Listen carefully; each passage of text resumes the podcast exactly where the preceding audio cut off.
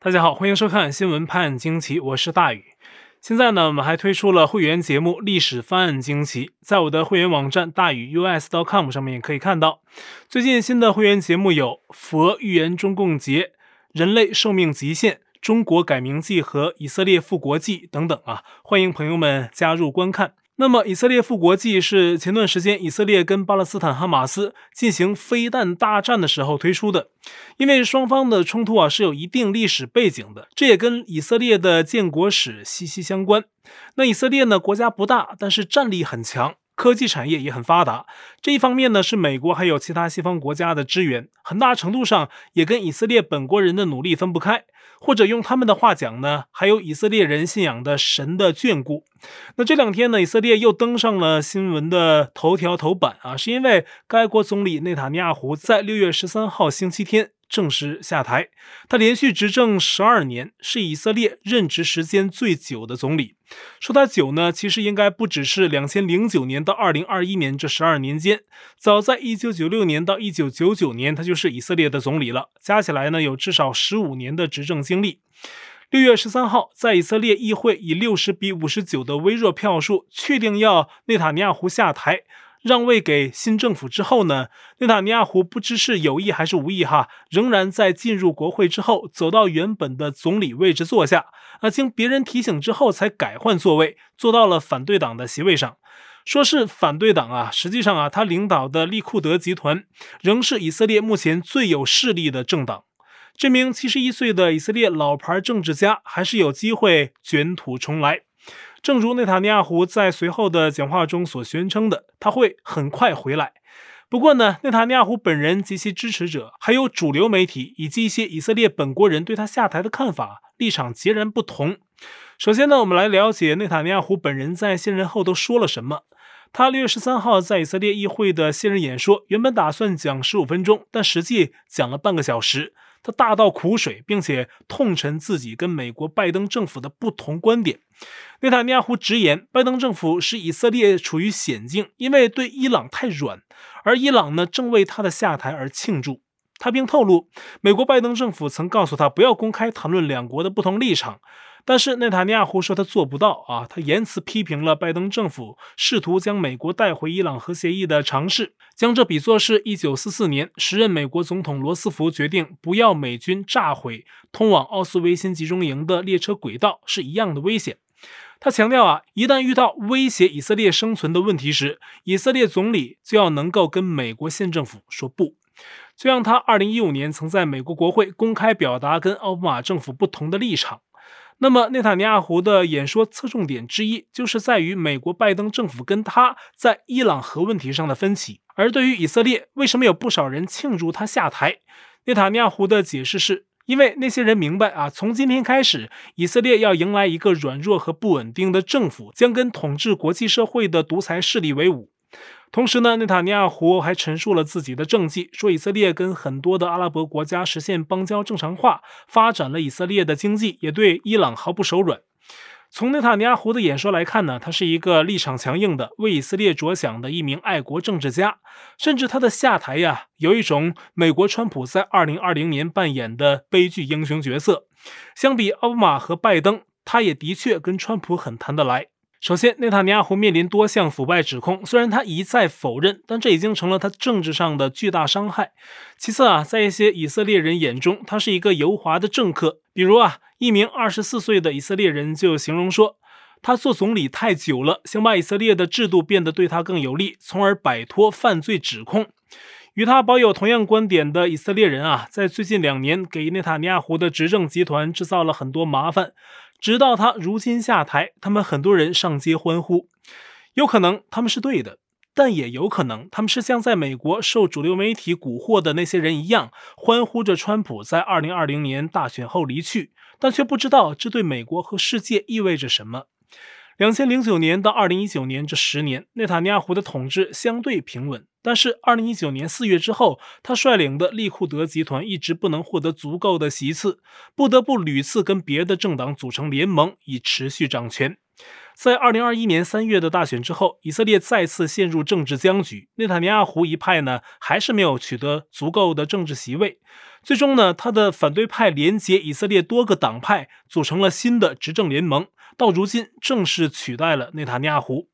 刚才我们介绍内塔尼亚胡的告别演说中，他提到说，以色列要迎来一个软弱和不稳定的政府。为什么说软弱和不稳定呢？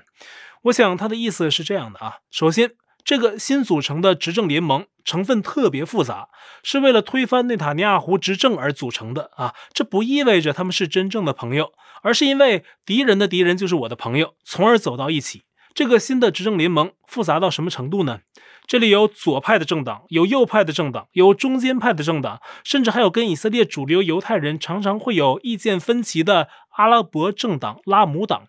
这也是以色列首次有阿拉伯政党参与组阁。那么，这个新执政联盟一共有八个政党，他们在赶走内塔尼亚胡时呢，联手起来。但是，今后以色列真的遇到什么问题了，执政联盟内这么复杂的派系光谱，很容易谈不拢，从而拖延时间，伤害以色列的国家安全，这是有可能的。另外呢，就是这个新执政联盟推举出的总理贝内特啊，他本人在两千年时代曾做过一段时间内塔尼亚胡的幕僚长，后来自己到美国科技创业，从事网络安全方面的工作，成为了一个百万富翁。政治立场上被认为是右翼，甚至有人认为他比内塔尼亚胡还右翼还强硬，是个鹰派。因此呢，他执政期间啊，以色列对巴勒斯坦问题的处置似乎不会有什么变化。那巴勒斯坦方呢，也没有因为贝内特的上任而表现出任何的喜悦。但是内塔尼亚胡却不这样看啊，他在告别演说中说，贝内特是个政治上的轻量选手，太嫩，没有天赋做总理的工作。但是拜登政府啊，却在内塔尼亚胡下台后的第一时间就恭喜了贝内特，还重申了美以之间的合作。而贝内特本人则在周日的以色列议会投票现场遭遇了尴尬场面。虽然他依靠走小众路线啊，连接众多的小党力量惊险上台，但是在议会里坐席最多的单一势力仍是内塔尼亚胡的利库德集团。在贝内特当天出现在投票现场时，很多议员骂他是跟左翼政党还有阿拉伯政党结盟的叛徒。在投票结束后，胜利演说中呢，贝内特的声音也一度被嘘声淹没。同时呢，还有一个重点就是，贝内特的执政联盟之所以能够组成，是有很多附加条件的，这才使得跟贝内特立场不同的人愿意来结盟。那其中条件之一就是一份权力分享协议，就是总理的每届任期四年。那在这四年中啊，又被切成两份儿，每份两年时间。贝内特呢，先掌权前两年，那后两年呢，总理的权杖还要转交给别的政党领袖。是以色列未来党的领袖拉皮德，那拉皮德被称为是以色列世俗化的中间派人物。这样说有点含糊啊。用他的批评者的话说呢，拉皮德就是在以色列左右两派政党间长袖善舞的投机分子，缺少自己坚定的执政中心思想，两边左右逢源。曾一度担任以色列的财政部长，但被内塔尼亚胡给开除了。这次以色列大选到底是福是祸？很快呢，时间就会告诉我们答案。毕竟政治选举事关国家前途，非常的严肃，不像选美比赛就图一个乐趣啊。这届比完不满意，下届再来。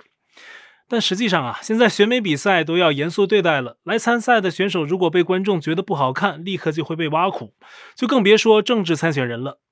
最近香港举行了2021年度的港姐选拔赛。就因为第一轮的海选的选手啊，一些人美感不足啊，引发观众的暴动，甚至自然联系到了国安法进港，不仅破坏了香港的繁荣稳定，有人还说呀，这也破坏了港姐的容颜。那么我看到网上啊，有不甘心的网友翻出了往届港姐得主的录影，来弥补当今的心灵缺失。相关影片啊，在网络上热传。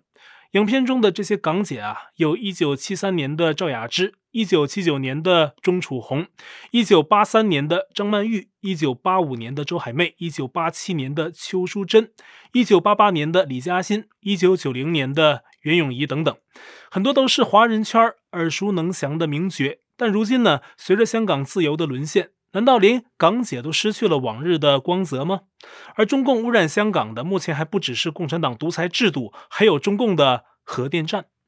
在香港以西大约一百三十公里的广东台山核电站，六月十四号被美国 CNN 踢爆，正在发生着核反应堆泄漏裂变气体。对包括香港在内的方圆七千平方公里内的五千万人构成了迫在眉睫的放射性危险。事件因为参与运营台山核电站的法国公司法马通给美国政府发出的求助信而曝光。那么法马通公司说，中共政府为了让核电站在出现泄漏后仍继续运作，还故意不断提高泄漏标准。截至目前，中共监管部门已经把台山核电站的外辐射量安全标准上限提高到原有标准的两倍，而且法马通公司还担心，中共为了使台山核电站不停止运作，会继续提高安全标准上限。而可笑的是啊，中共外交部此前还针对福岛核电站的问题教训日本，但实际上，目前台山核电站的外辐射量已经是福岛的三倍。如此严重的事件，几乎快追上中共病毒的危机水平。就像我们刚才说的，呃，这已经对其方圆七千公里的五千万人构成了严重安全威胁。一九八六年发生的切尔诺贝利核泄漏事故，释放出了二战时广岛原子弹四百倍以上的辐射剂量，受污染的辐射云呢，飘到了众多的地区，甚至涉及到了西欧乃至北美的东部。在发生泄漏的当地，超过三十多万居民撤离，损失了至少两千亿美元。在人类历史的灾难中名列前茅。前苏联总书记戈尔巴乔夫甚至说，切尔诺贝利事故是导致五年后苏联解体的真正原因。从这个历史事件，大家可以发觉，核电站泄漏事故是如此恐怖，但是中共当局的处置却如此草率，甚至暗中提高排放标准维持运作，无异于对人民进行谋杀啊！从这个意义上讲，这跟现在人们关注的中共病毒真相有什么两样呢？唯一的区别就是，根据暂时掌握的信息，台山核电站发生了泄漏，但是似乎呢尚有机会抢救。中共病毒呢是已经构成了世界性的灾难。不过呢，台山核电站的危机再往前走一步，后果同样是不堪设想。而且呢，根据曝光的消息，这样危险的事情实际上早就被警告了，但是中共当局始终毫无作为。二零一六年四月，法国核安全局发现了参与兴建台山核电站的法国阿海法公司，其使用的反应炉有问题。反应炉的顶部和底部的碳含量啊，达到了百分之零点三，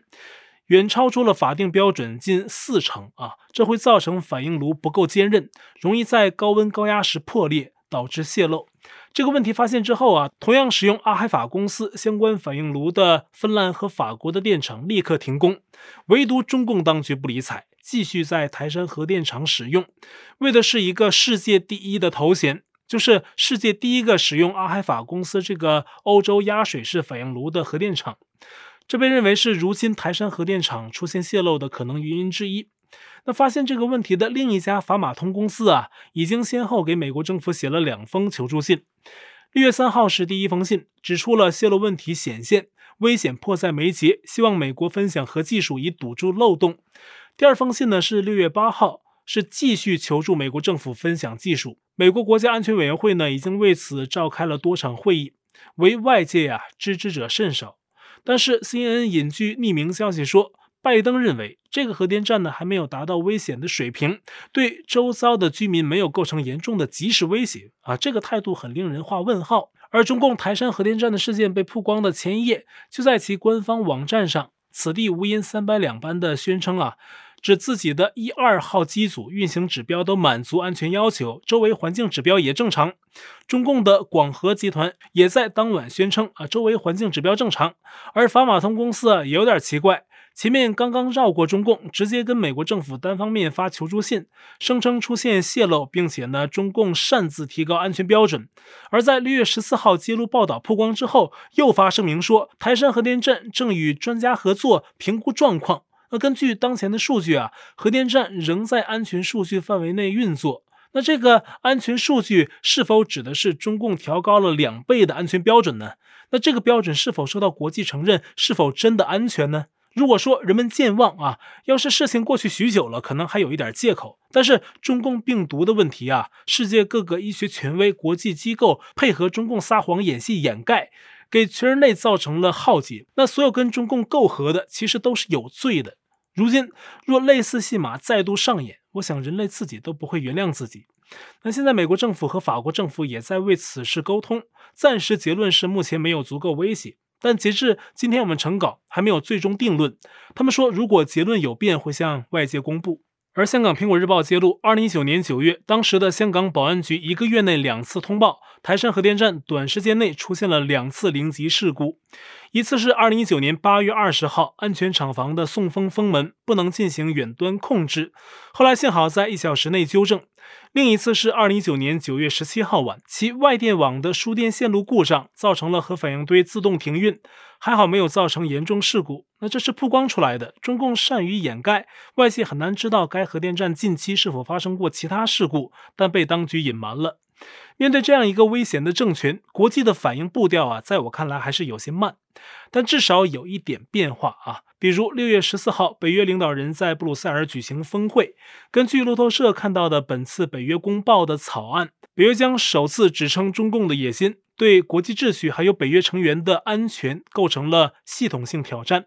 北约秘书长斯托尔滕贝格提到，中共从波罗的海到非洲的军事存在一直在增加，北约务必做好准备，因为中共离得越来越近，还包括在网络空间中。所以啊，北约要对此做出回应，各成员国要为此制定强有力的共同政策。Uh, and we also know that China does not share our values. We see how they crack down on democratic protests in Hong Kong, and also persecute minorities in their own country, and use modern technology, social media, facial recognition to monitor and surveillance their own population in a way we've never seen before. All of this matters for our security. 美国白宫也在本次北约峰会前预告说，北约三十个成员国将同意修改北约的战略概念，确保北约直到二零三零年之后都有持续的力量应对中共以及俄罗斯。德国媒体还分析说，本次北约峰会可能对台湾一旦遭遇中共入侵，北约是否该帮助美军保护台湾难以达成共识。但是预计二零二二年，也就是明年的峰会时啊，可能会有答案。不过本次峰会，北约很可能呢会宣布跟韩、日、澳、新等国扩大合作，以应对与日俱增的中共危害。在中共紧锣密鼓地推进自己的渗透计划和称霸野心的时候，西方国家还在按部就班，而实际上啊，根据目前掌握的各种中共作恶的证据，已经足以对中共采取紧急而及时的应对行动。六月十三号，又有新的关于中共病毒的曝光事件啊！这来自澳洲当地的天空新闻，他们获得一段十分钟短片，名字是“中国科学院武汉病毒研究所武汉 P 四实验室建设研究团队”啊，是这个名字。那么影片呢，是中科院纪念二零一七年五月武汉 P 四获得授权成立的纪念短片。那这个短片的曝光呢，是由世卫组织疫病调查团的成员匿名提供给相关电视台的。这个影片证据啊，打脸了世卫调查组内的亲共西方专家彼得·达扎克在二零二零年的狡辩言论。他曾说呀，没有证据显示五毒所饲养过蝙蝠。直到今年一月，他随世卫调查团进入武汉，然后仍然对外宣称五毒所没有养过蝙蝠。还有大多数的调查团成员呢，都跟着附和。但是六月十三号，澳洲天空新闻播放的五毒所自己的纪念影片中，明显呈现了五毒所专家接受采访的画面，还有五毒所内用于研究的活体蝙蝠。那画面还显示，有的实验室的专家呀，用虫子喂蝙蝠的画面。这段爆料呀，给世卫这个所谓调查团狠狠的打脸。而目前呢，中国大陆广州的疫情仍然很严重。广州市第八医院已经传出至少两名医护确诊，导致不少医院员工被集中隔离，而且医院周边三条街的居民啊都要拉出来进行核酸检测。在广东，现在有两种变异毒株同时传播，一个是印度的，那主要在广州流传，还有中共专家甚至说此变种啊比旧的毒株传播能力提高了百分之百。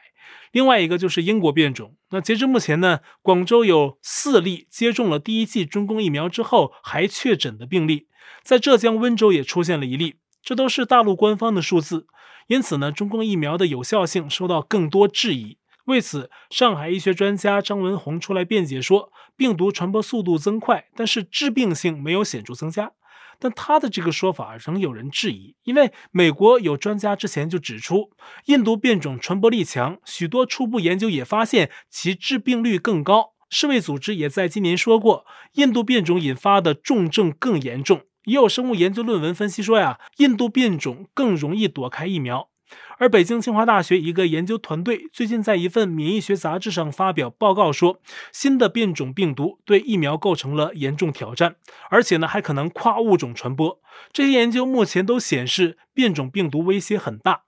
但是呢，有一件事啊，是病毒也无能为力的，就是中共的党庆要到了。那么，广东省在目前每天都有新增的紧张状态下，其省疾控中心首席专家马文军最近扬言说呀，预计本次疫情应该在今年六月二十号前清零。所以说呀，中共可能在今年七月一号僵尸百年的庆祝之前，让广东的疫情强制消失也说不定啊。但是呢，中共强制清零时，是否真的敢及时给相关区域的人民解封，那就得看他敢不敢这么赌了。而中共的集权封锁措施，相比全世界的任何措施，都是对人禁锢最严酷的。最近啊，广东番禺锦绣半岛小区的居民们已经无法忍受封禁，出来抗议封锁小区。大家在晚上站了出来，集体喊“解封”的口号。而在相距遥远的北京城，虽然表面上看啊，没有疫病带来的严管，但是“封”这个词是同样适用的。号称为人民服务的共产党把天安门区域啊封锁起来，不让人民观看僵尸百年庆祝彩排，而且有人发出曝光短片，显示北京的一条公交线路上，一辆公交车里就站了六个保安盯防。是什么样的政权在所谓的庆祝时候是这样害怕人民呢？与此同时，湖北十堰市前日的爆炸啊，起初说有十几人死亡，那么伤亡加在一起一共是有一百五十人。但是今天呢，官方公布已经有二十五人死亡。但是大陆网民怀疑啊，这数据涉嫌掩盖真实的死亡人数，有人透露是有上百人。在大陆的一个微信群中，有人说，爆炸当时去的第一批消防员很多就被炸死，好多去现场的救护车都挤满了。也有海外政论人士分析猜测。这也可能是习近平的政敌啊，在中共七一庆典前给习当局制造了恐怖事件，不排除接下来到七一前还有别的事件发生。在中共自身的重重危机下，有一些体制内人士纷纷出逃。最近呢，美国多家媒体报道，前几个月有一名有史以来官位最高的中共官员出逃美国，正跟美国情报界合作，并受到美国国务情报局的保护。他掌握着众多内幕。这其中呢，就包含中共病毒的幕后情况，大家都在猜测他是谁。在二零一六年出逃美国的中共前海军航空兵司令部中校姚成，在六月十三号自己开直播的时候分析说，他认为呢，这个新出逃的人会在八月二十六号后身份逐渐明朗。而此人声称是出逃过的最高级别中共官员，应该是高于此前出逃的于强生。那么姚成建议呢，可以把追踪的范围缩小到六个可能人身上。但到底是哪六个人呢？他说这些人呢，都应该是中共军事科技或者是细菌病毒研究方面的人物。他建议大家可以搜索一下，而且有别的媒体报道说，这些人应该是战区司令以上的级别，相当于副国级以上军官。而在中共历史上，出逃投诚的人比比皆是。姚成也呼吁更多人呢弃暗投明，摆脱中共政权。好，我在 Telegram 上面的观众讨论群是 t.me 斜线 xwpajq 下划线 us，节目信箱是 xwpajq@gmail.com，还有我的会员网站网址是大宇 us.com。也欢迎您订阅本频道，并点击小铃铛获得节目发布通知。那今天节目就到这里了，感谢您的收看，我们下期再会。